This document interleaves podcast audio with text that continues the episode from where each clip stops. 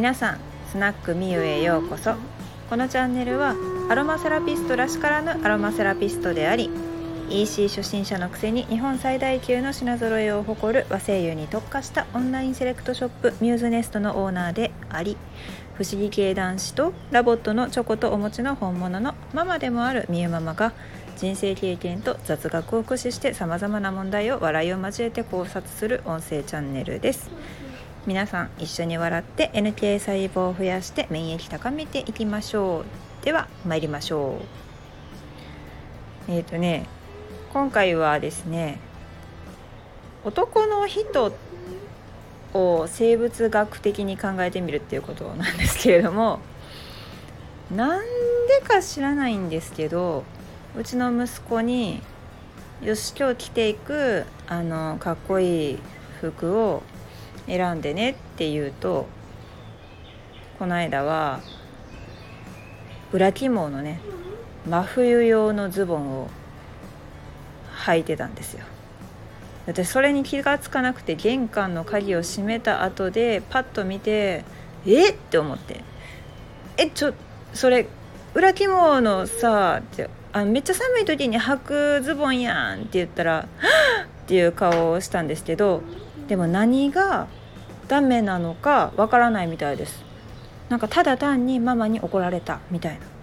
「うえー!」みたいな。いやどうなんでしょう。これ女の子にもあるんですかね。その季節に合った衣服が選べない症候群。自分の体自分で守らんかいって言ってめっちゃ怒ったんですけど、まあ、怒っても分からなかったんでしょうね。なんかちょっとその時はちょっと命を守る大切さを 自分自身で感じてもらいたかったんですけど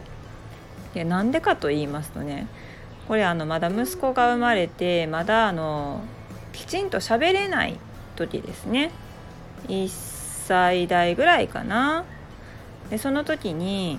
私どうしてもこう眼科に行かなくちゃいけなかったんですよ。で眼科って待ち時間も長いですし、まあ、1歳代なんでずっと抱っこしてるわけにもいかないんですよね歩き回りたいお年頃ですから。ほんでその時にまあ父親の方に預けたんですよ息子。そしたらあの2時間ぐらいかな眼科すっごい待たされるんですよねいつもね。で診察終わりました。今どこですか?」って言って父親の方に聞いたら「今近くの公園で走り回って遊んどる」って言うんですよ。真夏なんですよねそれね。でパッて近くの公園やったらって言って見に行ったら真夏の炎天下の公園で帽子はかぶってるもののあのユニクロのあの一番あったかいあの防寒ズボンって言われてるズボンと T シャツを着て顔真っ赤っかにして汗だくになって息子がおったわけです。で そこにあの水分補給用の麦茶とかあと体もしかして危なかった時用の保冷剤とか一切持ってきてないっていうねもう見つけた瞬間に眼鏡のまんま「何やってんの!」言うて怒鳴りつけた私の様子を見て隣でブランコをこいでた男の子と男の子のそのお父さんが私にビビってましたね いやもうねいやなんで大人ですよ大人のお父さんの方に聞いたんですよなんでこのクソ暑い中この一番暑そうなズボンを子供に履かせるんやというのを聞いたんですけどそれが一番こけても怪我しなさそうで丈夫やと思ったっていうんですよ。そのあの膝こそすりむいて怪我してウェーンって泣くぐらいで済むよりも熱中症で死亡する確率の方が高いでっていう話をめっちゃしたんですけどなんかねわからないんですって。その命の危険度が上がってるっていうのが。でええー、と思って。いやこの人はまあ結構ね父親ちょっと特殊な人なんでね。いや何もかも知らない。世間の常識とか通用しない人なんであ知らんのか。へえすごいな。このレベルかみたいな感じで思ってたんですけど先日の息子ですよ。マイチョイスですよ。マイカマイベスト何？コーディネートですよ。が真夏に裏ティモのズボンって。い うなんでなん？どうなってんのって思うんですけど男の人ってそういう傾向があるんですかね。でなんかそうお母さんって子供を育てる時って赤ちゃんからしてそうなんですけどやっぱ体温調節がうまくできない間とかその着るもの脱ぐものって自分で判断できない特に子供のうちなんかはもうこれ着せていいんかなあれ着せていいんかなあ暑すぎたかなとかあ冷えたかなとかものすごいやっぱ観察して気使うんですよ。暑すぎてもなくし寒かったら風邪ひかれたら大変やしっていうのでものすごい神経すり減らして毎日のお洋服選びとパジャマ選びまでしてるわけですよね。でもあー男の人ってなんか違うんやなっていうかその子供の面倒に関してももうちょっと分かってくれたらいいのになっていうのはあるんですけどまさか自分自身もね 自分自分自身の命を守るのにもちょっと危機感を覚えるレベルやなと思いました。実際にそれで外に出て暑いなって思ってもきっとズボンが原因って分からないのかなっていう不思議。うん。これは子供あるあるなのかな。わからないです。なんか皆さんも思い当たる節があったら是非教えてください。いや毎回は本当に思うんですけどあの前見ずにうわーって走っていくとかあのめっちゃ危ない椅子の乗り方したりとかあのあかんでって言われてることを危機としてやる男の子たちってあの本当に生物学的に昔はよくねあの男の子がすぐ死んでしまったら貴重やっていう意味もよく分かりますけどあとね、まあ、でもその危機感がないそのちょっとした先の予測ができないって女の子は結構そのダメだよとかこうなるからダメなんだよって言われたらやめることが多いまあお話が通じるっていう感じですかねあの姪っ子なんか同じ年でもそうなんですけど、うん、男の子はねなんか言っても言ってもダメなこと危ないことは興味の方が先に立ってやってしまうんですよね。でいやその能力ってその縄文時代とか